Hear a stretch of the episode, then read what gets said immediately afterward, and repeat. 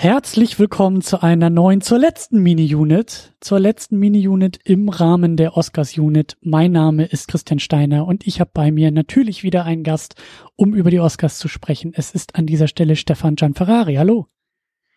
Ja, hallo Christian. Es ist meine Ehre und auch meine Freude, hier zu sein. Die Ehre und die Freude ist ganz meinerseits. Du bist ja auch schon jahrelang hier im Publikum dabei und fleißiger Patreon-Unterstützer und äh, auch äh, fleißiges Mitglied in Sachen Film-Twitter und äh, ich genieße das immer sehr, äh, auf Twitter so deine Filmeindrücke zu lesen und bei Letterboxd auch so in längerer Fassung und äh, ich habe das Gefühl, du bist auch ein Kandidat. Du wohnst, glaube ich, auch in einem Kino. Also so oft, wie du ins Kino gehst, habe ich immer das Gefühl, du hast da direkt so eine Feuerwehrstange, die direkt aus deiner Wohnung im Kinosaal irgendwie äh, endet. Aber äh, sehr, sehr schön, dass das endlich mal geklappt hat dass wir auch mal zusammen eine Runde podcasten. Und an dieser Stelle machen wir das zu Weiß, der ja letzte im Bunde in Sachen Oscars äh, Best Picture Kandidat für die diesjährige Oscarverleihung im Jahr 2019. Du hast den auch, hast den gestern, glaube ich, geguckt, oder? Gestern, vorgestern? Genau, gestern war ja auch die Deutschland-Premiere. Da war ich um 8 Uhr im Kino. Er ist also noch frisch. Ich glaube, du hast ihn ja auch gestern gesehen, oder? Ganz genau. Ich habe den auch äh, äh, am Abend zuvor gesehen und habe auch noch ein bisschen äh, ja frische Eindrücke, unsortierte Eindrücke sind es bei mir. Ähm, es überwiegt noch so der erste, also so ähm, das Bauchgefühl, das Bauchgefühl, mit dem ich aus dem Kino gegangen bin. Ich bin noch gar nicht in der Lage gewesen, den groß einzuordnen. Äh, wie war es denn so bei dir gestern Abend aus dem Kino zu kommen?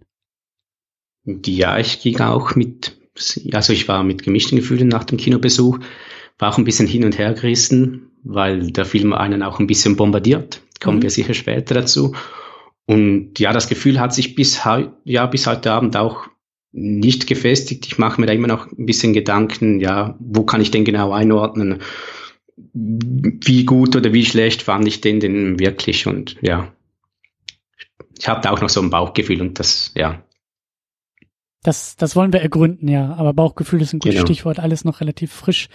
Äh, kannst du vielleicht in kurzer, knapper Fassung, ich meine, Spoiler sind bei einem Biopic, bei einem Film über eine reale Person gar nicht so äh, angebracht, aber kannst du vielleicht kurz den Film äh, zusammenfassen, kurz erzählen, worum es geht, auch für die Leute, die ihn noch nicht gesehen haben, weil er eben so frisch im Kino ist? Ja, sehr gerne. Ähm, in Wise, wie schon der Name sagt, Wise ist ja für, steht für Vizepräsident, geht es um den Vizepräsidenten Dick Cheney, der unter George W. Bush ähm, Vizepräsident war. Aber die, das Biopic durchlautet eigentlich sein ganzes Leben oder sagen wir mal sein Erwachsenenleben, wo er zuerst ein bisschen so ein Trunkenbold war, ein Student, ein bisschen planlos und wie wir dann sehen, doch ja mit motiviert ihn seine Frau dann doch, was aus seinem Leben zu machen, weil sie ihn sonst verlässt. Und dann macht er ein Praktikum im Weißen mhm. Haus und, und äh, ähm, Rumsfeld, gespielt von Steve Carell, macht er dann ein Praktikum und wird dann später der jüngste Stabschef in der, in der USA. Und äh, ähm, Bushs Vater, also Bush Senior, wird er, glaube ich, Verteidigungsminister. Mhm. Vier Jahre. Ist dann nachher eher wie CEO in, ja, in einem Unternehmen und ist daneben unter George W. Bush acht Jahre Vizepräsident und man sagt ja auch, er sei der, oder er war der mächtigste Vizepräsident, ja, der USA. Und wir erleben so die Geschichte bis heute oder bis Ende seiner politischen Karriere. Mhm. Ja, und der Film äh, betont es ja eben auch so schön. Ähm, der, der Dick Cheney ist so der, der stille, der stumme Beobachter einer zweiten Reihe, der viel grübelt, selber wenig sagt, aber dann präzise zuschnappt und präzise ähm, zuschlägt. So und dadurch, dadurch ähm, schafft er eben auch so diesen, diesen, diesen Werdegang, den er eben hat. So wie du sagst, eben schlussendlich da der mächtigste Vizepräsident äh, in der US-Geschichte zu werden. So. Ähm, Ja. Kanntest du dich denn viel im Vorfeld mit ähm, der realen Person aus, mit der realen politischen Person, Dick Cheney? Nein, relativ wenig. Also ich war ja auch eher relativ jung, also Teenager, als Bush an der Regierung war und da hat, ja, als, als Teenager waren, hatte man eher so Bush im Kopf. Klar sah man dann Cheney mal da vom Kongress aus sagen, wegen den Massungsvernichtungswaffen mhm. und so weiter im Irak. Es, den Namen habe ich schon mal gehört, das Gesicht schon mal gesehen, aber ja, ich, es war ein bisschen, sage ich, bevor ich mich intensiver mit Politik befasst habe. So darum, ja. Wie war es denn bei dir? Ähnlich. Also die Namen der, der äh, beteiligten realen Personen, die waren mir auch eigentlich alle in Begriff. Condoleezza Rice, Colin Powell, George Bush, Donald Rumsfeld, Dick Cheney. Ähm, ich glaube, wir sind auch relativ, also du und ich, wir sind ein relativ ähnlicher Jahrgang. Ich kann mich halt auch dran erinnern, so als, als Jugendlicher, ähm, so das, das ähm, traumatische Erlebnis rund um 9-11, dass das halt auch so ein gewisser politischer Erwachungsmoment irgendwie für mich war, so zu merken, was Politik irgendwie auch ist. Und dann eben danach äh, besonders der Irakkrieg, der eben auch sehr stark äh, ja mich so im, im Erwachsenwerden irgendwie so mitgeprägt hat, ne, so dass dass ähm, dass die US-Regierung in der Lage ist, an der UN vorbei diesen Krieg irgendwie auch übers Knie zu brechen. Und ähm, wir in Deutschland hatten ja eben auch eine relativ, ähm, ich will nicht sagen besondere Position, aber durch unseren damaligen Bundeskanzler, der von vornherein gesagt hat, nee, da ziehen wir nicht mit. Da machen wir gar nicht erst mit bei dieser Aktion und dann die Proteste, die entstanden. Also so mein, mein, sagen wir mal, weltpolitischer ähm, äh, mein, mein weltpolitisches Erwachsenwerden ist zur, zur Zeit dieser, dieser Bush-Administration durchaus gewesen. Aber wie du auch sagst, ähm, ich kannte eigentlich wenig ähm, so im größeren Kreis dieses, dieser, dieser Regierung. Also wer jetzt, also das zum Beispiel Dick Cheney so als mächtigster Vizepräsident ähm, gilt und galt, habe ich zum Beispiel auch viel mehr durch den Film gelernt als jetzt durch die ähm, durch die Nachrichten oder sowas aus der Zeit. Und ähm, da hat der Film auch durchaus bei mir äh, punkten können. Also ähm, der Film will also will will ja zeigen, ähm, wie dieser Werdegang von Dick Cheney war und will ja auch zeigen, wie machtverliebt und wie ähm, strategisch auch eben dieser Mann und eben auch dieses Umfeld war. Und da haben, da haben schon einige Sachen bei dem Film durchaus bei mir funktionieren können. Wie war das bei dir? Ja, das ging mir gleich. Also ich habe vorher noch den Wikipedia-Artikel gelesen. Okay. Und dann habe ich fast schon gemerkt, dass da Adam McKay auch größtenteils sich fast an den Wikipedia-Artikel gehalten hat. Und ja, da habe ich eigentlich auch relativ viel gelernt, eben den ganzen Werdegang wirklich die Person und ja, dass er vielleicht auch einen großen Anteil eben am Irakkrieg hat, am, mhm. an der ganzen Person dort, die man eigentlich im Bush gesehen hat, dass da vielleicht doch Cheney eher so der Puppenspieler war. Mhm. Und das zeigt ja der Film auch ein bisschen, wie sehr oder wie extrem das denn wirklich in der Realität auch war. Aber es ist sicher vielleicht nicht ganz so extrem, können wir, ja. Aber ja, dann, darum habe ich da auch relativ, relativ viel gelernt. Und es war für mich, ja, auch ein positiver Punkt des Films, weil man mhm. sich nochmal mit dieser Zeit eben mit den ersten politischen ähm, Erfahrungen des Lebens so nochmal ein bisschen zu dieser Zeit zurückgegangen ist und da nochmal einen Blick drauf geworfen hat. Mhm. Ja, nochmal ein bisschen weitere Hintergründe auch ähm, zu erfahren rund, rund um die Person. Ähm, wir haben auch schon ein paar, Namen, äh, ein paar Namen erwähnt, aber natürlich ganz wichtig, äh, an erster Stelle würde ich sagen Christian Bale, der eben den Dick Cheney spielt und mal wieder ja, also gerade in Sachen Körperform und äh, Körperveränderung mal wieder ganz äh, wortwörtlich dick aufträgt, so, der ordentlich zugenommen hat für diese Rolle und auch wieder komplett äh, in dieser Rolle aufgeht und aufgehen will, ähm, was auch so Mimik angeht, also die Art, wie Dick Cheney geredet hat, wie er geguckt hat, so da versucht Christian Bale natürlich sehr stark ähm, drin aufzugehen. Ähm, wir haben Amy Adams als Lynn Cheney, als Ehefrau von Dick Cheney. Ähm, Steve Carell hast du auch schon erwähnt, Donald Rumsfeld, Sam Rockwell spielt äh, den jungen George W. Bush. Und da drüber und darunter, auch ganz wichtig zu erwähnen, Adam McKay, der das Drehbuch geschrieben hat und Regie geführt hat. Und der, glaube ich, einen, einen gewissen Lauf mittlerweile hat, so mit seinen Filmen. Der Film davor war ja The Big Short.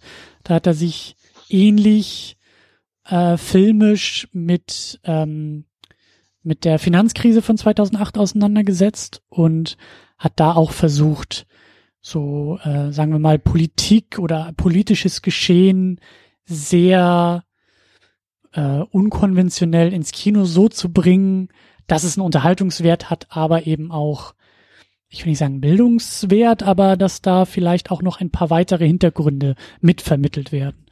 Ähm, wie stehst du denn zu Adam McKay und vor allen Dingen äh, zu The Big Short? Ähm, ich habe, glaube ich, wirklich nur Big Short gesehen oder dann so die früheren Komö Komödien mit Will Ferrell. Ja, ich fand diese Komödien von Will Ferrell immer ein bisschen schwierig, was so, wenn ich teilweise Ausschnitte gesehen habe oder Trailer. Das war dann, glaube ich, nicht so ganz mein Humor und dann habe ich da eher ein bisschen am Bogen drum gemacht, mhm. um seine Frühwerke. Aber nachher der Big Short fand ich sehr gut. Es war eigentlich auch wieder interessant, weil ich die ganze Immobilienblase habe ich dann während meiner Berufsmittelschule also das ist eine einjährige Ausbildung in der Schweiz, dass man nachher in die Fachhochschule studieren kann. Mhm. Und da haben wir die, das in Wirtschaft wirklich auseinandergenommen. Und das war dann auch nochmal wieder mit Big Short so ein Rückblick auf diese Zeit. Mhm. Ein bisschen humoristisch wieder mit diesen ganzen Stilmitteln. Und dann, da war ich eigentlich wirklich im, The das Thema hatte ich wirklich noch drin. Und das war sehr spannend, das nochmal zu, zu sehen. Natürlich wieder mit ähnlichen Schauspielern wie hier einen tollen Cast und ja, einem wirklich tollen Film, meiner Meinung nach. Hm. Wie stehst denn du zu Big Short? Ähnlich und ähm, ich frage vor allen Dingen auch deshalb, weil, weil, ähm, äh, weil der die ganze Zeit so in meinem Kopf mitschwingt, wenn ich jetzt auch äh, über Weiß nachdenke und eben auch aus Weiß aus dem Kino äh, da gestern rausgekommen bin. Also ist natürlich immer ein bisschen, ein bisschen doof, ich bin eigentlich kein großer Freund so sehr davon, Filme immer miteinander zu vergleichen, weil jeder Film steht für sich und jeder Film ist irgendwie für sich. Aber ich habe die ganze Zeit so das, das innere Bedürfnis, ich muss das die ganze Zeit unterdrücken, weiß, eben nicht mit anderen Filmen zu vergleichen. Und der naheliegendste Vergleich für mich ist eben einerseits The Big Short, weil der eben auch von Adam McKay ist und teilweise ähm, ja der Cast auch auch äh, äh, gleich ist zwischen diesen beiden Filmen. Und ich habe die ganze Zeit das Bedürfnis, weiß mit Black Clansman zu vergleichen, weil beide Filme jetzt dieses Jahr als bester Film bei den Oscars nominiert sind und in meinen Augen ja ähm, beides politische Filme sind. Und ich schwebe halt die ganze Zeit auch äh, geistig bei diesen anderen Filmen, weil mein, mein, mein, mein grundsätzliches, mein Grundsatz, mein erster, mein, wie gesagt, mein erster Eindruck, mein Bauchgefühl nach dem Kino war eine Mischung aus Wut und Enttäuschung bezüglich Weiß. Ähm, ja, das, das, weil, weil ich die ganze Zeit ähm, das Gefühl hatte, dass Weiß ähm, viel zu zahm ist und viel zu brav ist und sich irgendwie auch viel zu distanziert mit Dick Cheney und mit der Regierung von Bush auseinandersetzt. Während ich das Gefühl habe, während ich selber so wütend bin, wenn ich jetzt gerade an politische Verhältnisse in den USA denke, wenn ich an das jetzige Weiße Haus denke, wenn ich dann aber eben auch an das Weiße Haus denke, das mir eben weiß präsentiert rund um George W. Bush und Dick Cheney. Und da war ich so ein bisschen enttäuscht, weil ich, weil, weil ich, weil ich das Bedürfnis hatte oder, oder gehofft hatte, dass Weiß selbst auch wütender ist. Und selbst, also ich hatte das eben das Gefühl, dass The Big Short ein Film war, der mit so einer gewissen Wut auch erzählt und mit so einer gewissen Energie irgendwie auch arbeitet und irgendwie was, was, was anzuklagen, was anzuprangern hat. Und Weiß war dann für mich doch recht, recht zahm, recht zahnlos irgendwie auch in seiner Anklage. Ähm, ich weiß nicht, wie dir das ging. Wie war denn so dein, dein Bauchgefühl nach dem gestrigen Kinobesuch?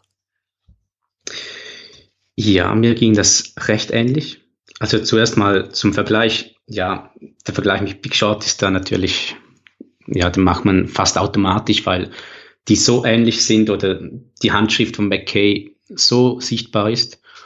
Und auch mit Black Landsman, Man, jetzt wo du sagst, ist natürlich da der Vergleich da, der komödische Ansatz, ein politisches Statement zu machen und eben auch ein bisschen gegen die frühere Regierung und auch gegen die jetzige Regierung zu schießen und auch zu kritisieren. Mhm. Und ja, mir fehlt auch ein bisschen so die Kritik, die kommt dann vielleicht ganz, ganz am Schluss in einer wundervollen After- oder Mid-Credit-Scene, ja. die fast das Beste am ganzen Film war, meiner Meinung nach. Oder die, ja, das, der Bezug war dann wirklich zu wenig aktuell. Es war dann wirklich eigentlich rückblickend oder vielleicht eher so da, wo wir jetzt stehen mit den, mit den USA, ist die Grundlage von das, was in Weiß passiert ist. Und der kritisiert eher, was schon vergangen ist und nicht aktuelle Zustände. Mhm. Und da hätte ich mir auch ein bisschen mehr gewünscht, dass er vielleicht auch die Parallelen zu jetzt zeigt, weil ich denke, da hinter Trump gibt es sicher auch so ein paar Puppenspieler, mhm. wo vielleicht, ja, weil Trump ja, denke ich, noch weniger eigene Agenda hat, so als Bush. Naja, vielleicht Cheese sogar. Cheeseburger essen und twittern ist auch eine Agenda. Genau, und Golf spielen. Und Golf spielen, ja, ganz wichtig. So, und da, ja, da wäre ein Vergleich vielleicht mit den aktuellen Puppenspielern oder mehr Kritik auf die aktuelle Regierung, auf das aktuelle Geschehen mhm. schon wünschenswert gewesen. Und das mhm. war auch das, was mir ein bisschen gefehlt hat.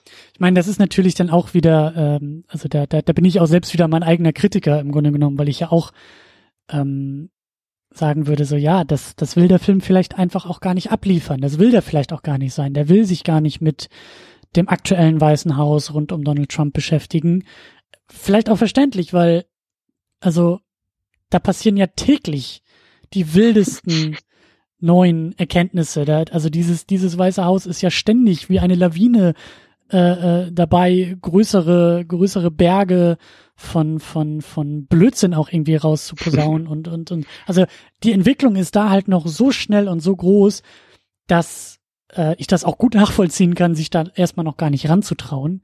Ähm, und es ist halt einfach nur so, ähm, dass ich halt das Gefühl habe, also das ist, das ist vielleicht auch ein bisschen unfair weiß gegenüber, aber dass der Film vielleicht irgendwie auch zum falschen Zeitpunkt irgendwie rauskommt. Also die Geschichte rund um Dick Cheney ist schon auch interessant und ist, ist schon auch spannend und da präsentiert Weiß auch eine, eine relevante These, würde ich sagen, nämlich, ähm, ja, äh, guck mal, also das, das, das, ähm, der Film macht ja durchaus ein größeres Bild auch noch auf, indem er, indem er sagt, guck mal, was dieser Vizepräsident, also wo der herkommt, wie der agiert, wie der arbeitet und guck mal, was er angerichtet hat. Und dann, so im letzten Halbsatz am Ende ist noch so dieses, und guck mal, was eigentlich die aktuellen Folgen davon sind. Also was wir davon immer noch in der Gegenwart irgendwie spüren während er schon wieder beim Fliegenfischen irgendwo in einem Fluss steht, so fliegen halt immer noch, also flüchten immer noch Menschen und fallen immer noch irgendwelche Bomben und, und passieren immer noch Dinge, ähm, die da vielleicht äh, so als, als Kettenreaktion ausgelöst wurden. Und ähm, trotzdem bin ich aber irgendwie so, das, das ist so mein Gefühl, ich saß halt im Kino und dachte mir, ja, aber ähm, dann, dann, dann teil auch mehr aus, dann hau auch mehr drauf, dann, dann zeig mir, lieber Adam McKay, zeig mir deine Wut, zeig mir die Wut, die du hoffentlich spürst, wenn du dich mit dieser Figur Dick Cheney auseinandersetzt. Weil ich habe sie durchaus teilweise gespürt, aber manchmal auch nicht doll genug, weil ich das Gefühl hatte, dass auch Adam McKay so ein bisschen so mit, mit so einer Armlänge immer noch arbeitet. Und dann gibt's auch so Momente, wo dann, ja, Dick Cheney irgendwie seinen fünften Herzinfarkt hat und man vielleicht irgendwie mit trauern soll um seine Gesundheit und um seine Person. Und da bin ich dann irgendwie auch eher verwirrt gewesen, dass ich einfach nicht wusste, was, was will der Film jetzt hier gerade von mir? Warum, warum, warum, warum soll ich jetzt hier irgendwie mittrauern, so? Ich weiß nicht, wie dir das ging. Ich hatte eigentlich nicht sehr großes oder sehr lange Mitgefühle. Bei mir war der Herzinfarkt war schon fast wieder als Running Gag inszeniert irgendwie. Mhm. So, ja, mein, ja, Dick Cheney sagt, oder ja, im Film sagt er dann selber irgendwie so, ja, ruf einen Arzt oder es, so, so nüchtern, ja, ja, er ist, er ist total ja so nüchtern, so, ja. verklärt dabei, so, ja. Genau. So das Einzige, ich sah dann eher irgendwie so fast, ja, ein Mensch, der fast nicht menschlich ist, der eine, fast keine, keine menschliche Züge hat, der wirklich nur nach Macht strebt und noch, noch mehr Macht. Und das Einzige, wo ich ein bisschen die Menschlichkeit gesehen habe, war so die Bindung zu seiner Tochter, die ja mhm. lesbisch, lesbisch, lesbisch ist. Und zu der hat er immer gehalten. Und das war irgendwie auch so der Grund, warum er nicht als Präsident oder als Prä Präsidentschaftskandidat in Frage kam. Weil er ja sich nicht zur Homo-Ehe distanzieren wollte. Mhm. Und ich sah eher da so den Funken Menschlichkeit in ihm, dass er wenigstens zu Tochter hielt. Oder zumindest sagen wir mal die, den größten Teil des Filmes oder seines Lebens. Es gab ja dann irgendwann auch einen Bruch. Mhm. Und ja, darum, Mitgefühl hatte ich darum eigentlich sehr wenig mit dieser Person. Mhm. Ja.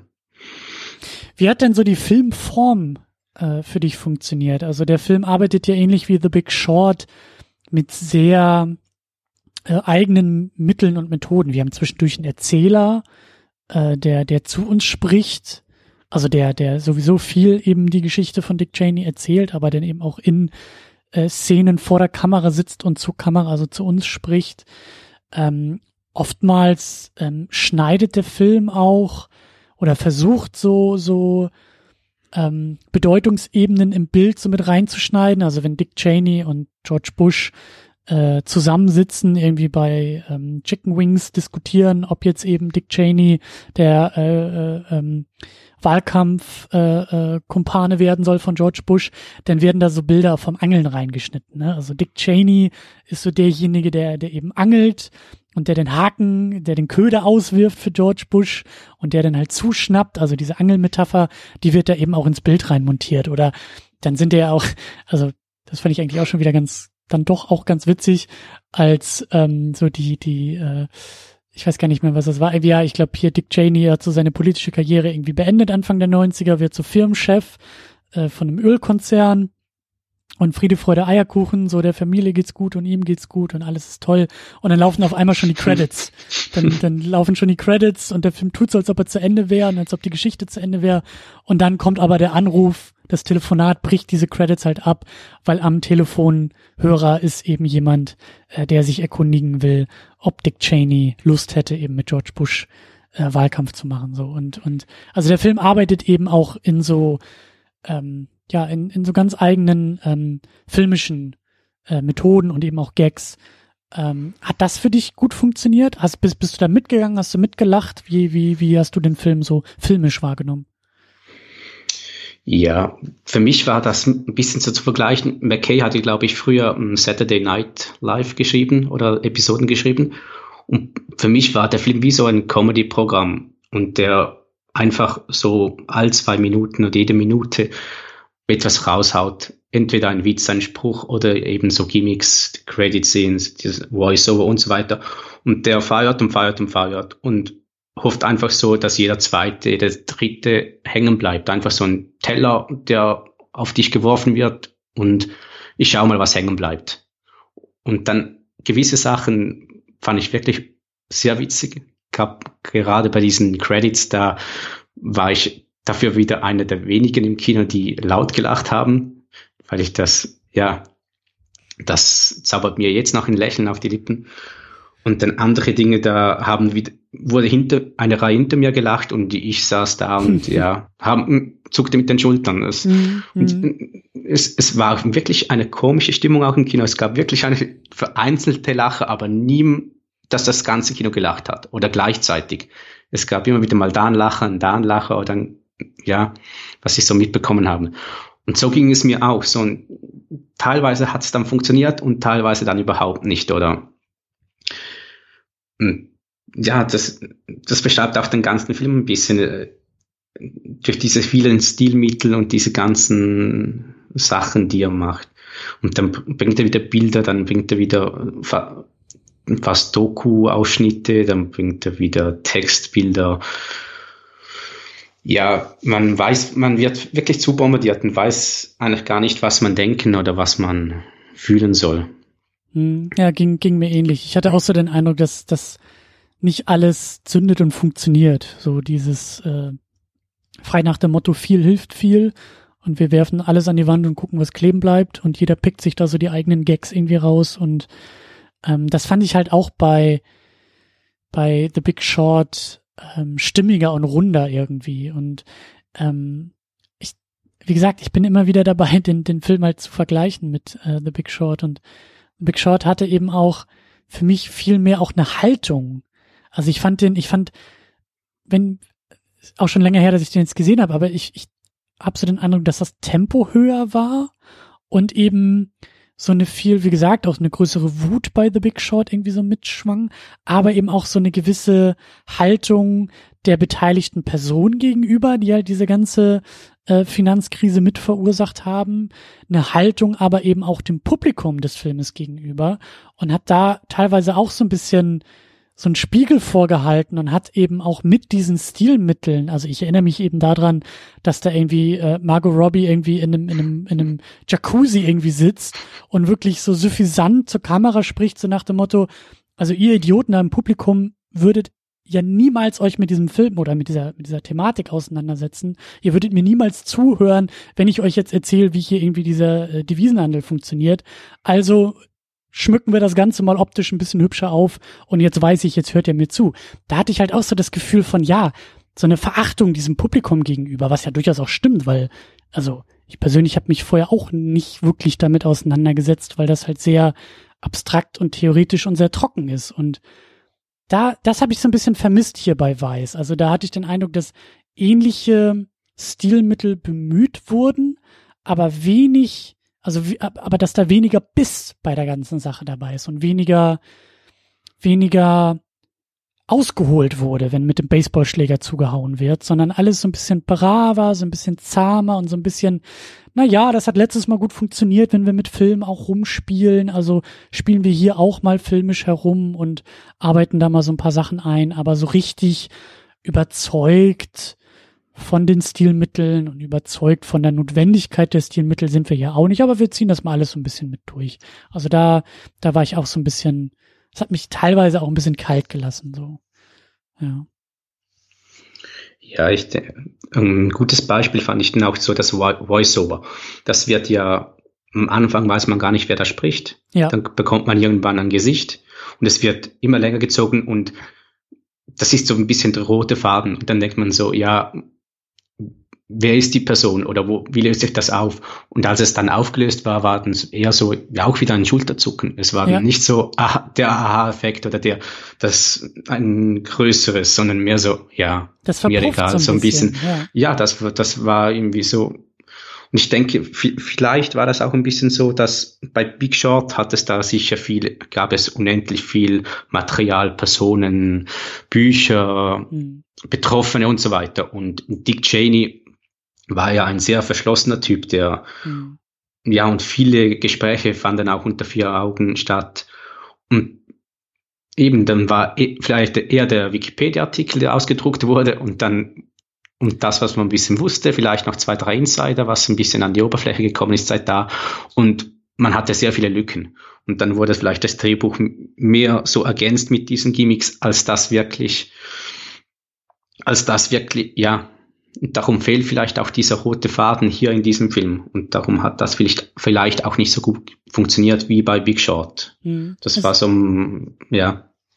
Ja, guter Punkt, guter Punkt. Also das, äh, da habe ich, da habe ich auch drüber nachgedacht. Einfach, dass, ähm, dass der Film äh, auch eben mit dieser Distanz, also der Film kann diese Distanz zu Dick Cheney äh, für meinen Geschmack nie so wirklich überwinden, aber hat wahrscheinlich auch einfach das Problem, dass er diese Distanz auch gar nicht überwinden kann. Also dass es gar nicht die Möglichkeiten so sehr gibt, weil Dick Cheney so verschlossen ist und war und weil, wie du sagst, kaum Aufzeichnung, kaum Quellen überhaupt vorhanden sind, um ja diese vier Augengespräche und diese diese äh, Hinterzimmergespräche ähm, überhaupt irgendwie, um, um überhaupt irgendwie da ranzukommen. Also Dick Cheney bleibt immer noch ein Rätsel, auch nach diesem Film.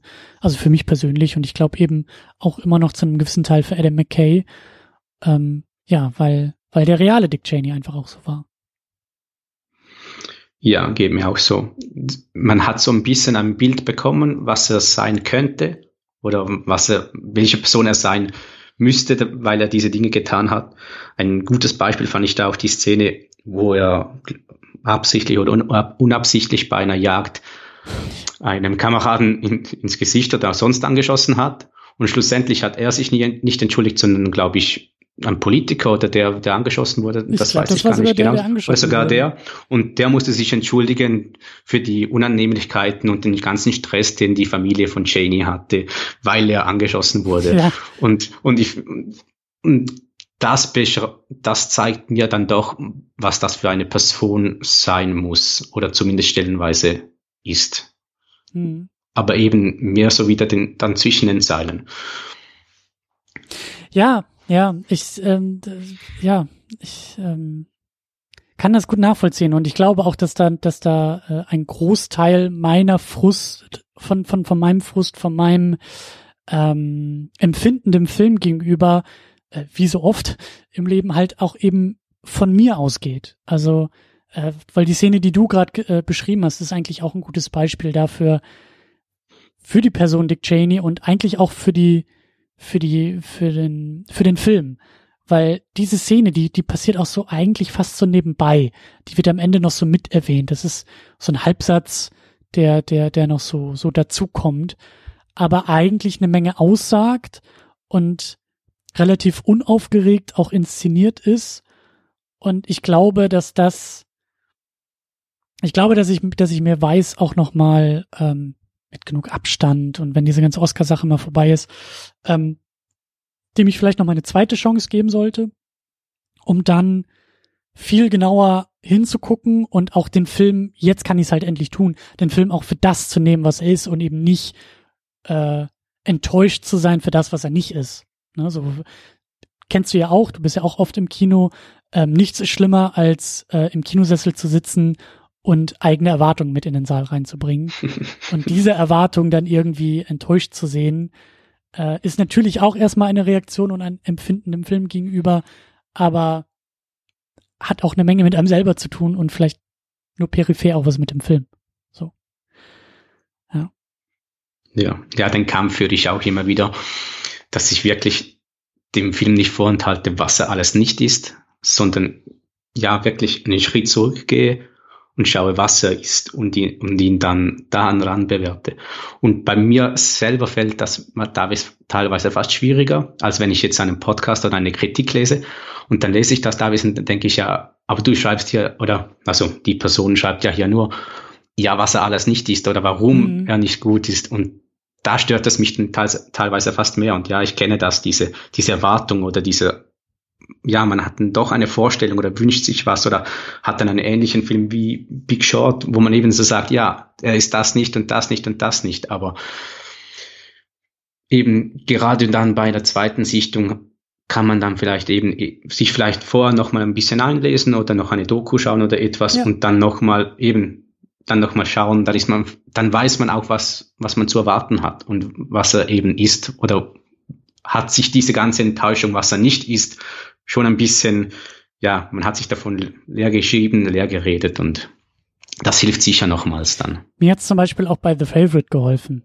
Ähm, da hatte ich ja auch erstmal die Mini-Unit auch gemacht, ähm, hier so in diesem Oscars-Kontext und habe den dann auch noch ein zweites Mal geguckt und habe dann eben, war nach der ersten Sichtung so ein bisschen verwirrter, eben auch weil der Film ähm, nicht immer das war, was ich erwartet hatte. Und bei der zweiten Sichtung konnte ich mich dann viel mehr drauf einlassen und kam dann auch besser klar mit dem, mit dem Film und ähm, konnte besser eintauchen und ja, aber ja.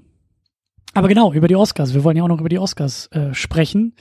Ähm, acht Nominierungen hat Weiß bekommen, eben unter anderem als bester Film. Deswegen besprechen wir ihn hier auch in diesem, in diesem Rahmen, in dieser Runde.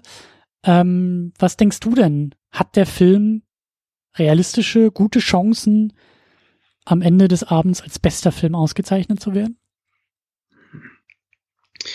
Ich vermute eher nicht. Ich sehe ihn nicht bei den Top-Favoriten, aber ich finde es auch dieses Jahr schwieriger als sonst. Und ich denke gerade durch das Wahlsystem, das ihr auch schon angesprochen habt in einer früheren Mini-Unit, dass eben beim besten Film nicht einfach der beste Film gewählt wird, sondern eine Reihenfolge. Gerade dadurch denke ich, dass, dass da dann vielleicht ein lachender Dritte, Dritter gewinnt. Mhm. Ich zähle aber Weiß trotzdem nicht ganz dazu. Aber es wäre nicht eine komplette Überraschung. Also es, es wäre fast gar, gar kein Film dieses Jahr eine Überraschung für mich. Ich, ich rechne mit allem, aber ich rechne ihm schon eher Außenseiter Chancen ein. Mhm. Ich sehe ihn da in anderen Kategorien eher vorne.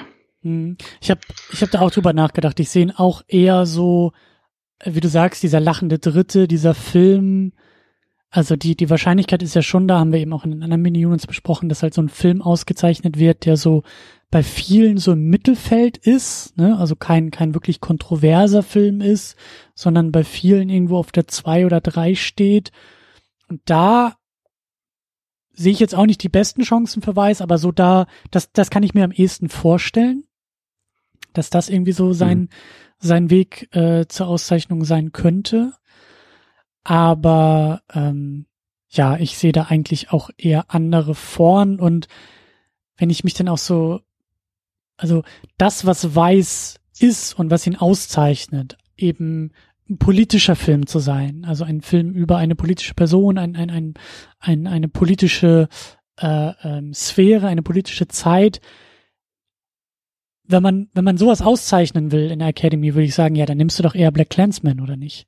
Also der ist halt, der ist halt viel, ähm, der ist halt, der ist halt bissiger, der ist halt, also der erzählt auch mehr über die Gegenwart, der ist irgendwie, der teilt mehr aus, der ist irgendwie radikaler und da, da würde ich glaube ich dann eher Black Clansman dann äh, weiter nach oben schieben.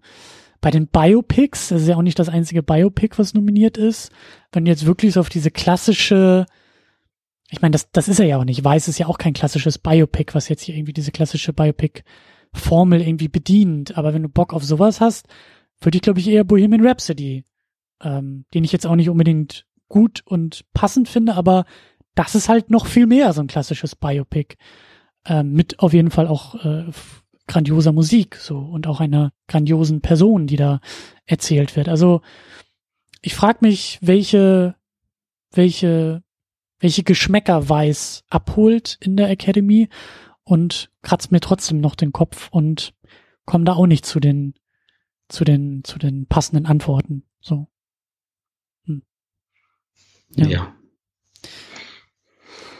Aber bei den anderen Kategorien vielleicht, hast du, hast du da schon mal, schon mal drauf geguckt? Also, ähm, wir haben ja. auf jeden Fall den besten Schauspieler, Christian Bale. Wir haben den besten äh, Supporting Actor, also Nebendarsteller, Sam Rockwell als äh, George Bush und Best Supporting Actress Amy Adams. Meinst du denn, dass er da vielleicht irgendwie was abstaubt?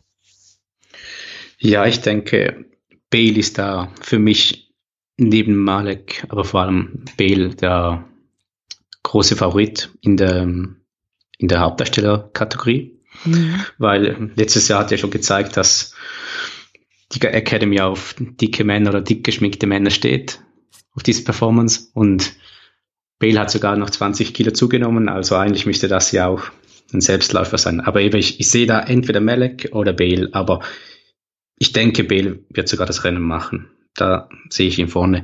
Dann bei den Nebendarstellern sehe ich jetzt eher keine Auszeichnung. Ich denke, Sam Rockwell ist ja eigentlich mehr so keine richtig, also mehr eine witzige Performance als eine realistische Performance. Das ist mir, ja, mhm den fand ich jetzt schon irgendwie stark, aber nicht so wirklich, dass, dass, er, eine, dass er Auszeichnungen verdient für diese Leistung.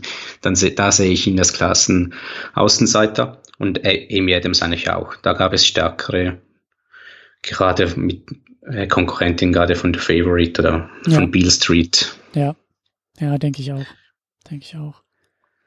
Aber dafür natürlich fast der sicherste Oscar, denke ich, für das beste Make-up und Frisuren weil da wurde der ganze Cast, sowohl Bale als auch Amy Adams, als auch Bush, Also Sam Rockwell geschminkt über die verschiedenen Seiten, verschiedenen Alt.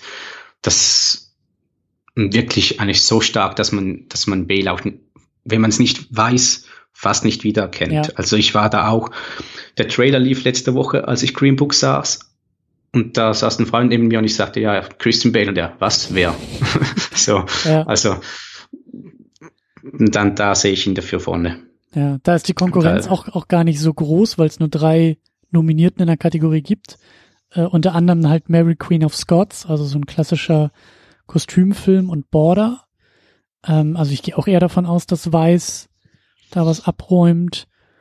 Und ich kann mir beim Filmschnitt, Filmediting, könnte ich mir auch vorstellen. Ne? Also eben weil hier ja auch viel mit Filmform und Filmschnitt gespielt wird. Könnte sein. Könnte sein. Ja, ich, deine Theorie ist ja immer ein bisschen die, Oscar ist ja the most. Ja, und also nicht Best Editing, sondern Most ja, Editing wird ausgezeichnet. Er konkurriert da sicher mit Bohemian Rhapsody um the Most Editing. Ja, das stimmt, das stimmt. Ja. Und was haben wir noch? Wir haben halt das Drehbuch, also das beste Originaldrehbuch. Und wir haben noch den besten Regisseur. Ja.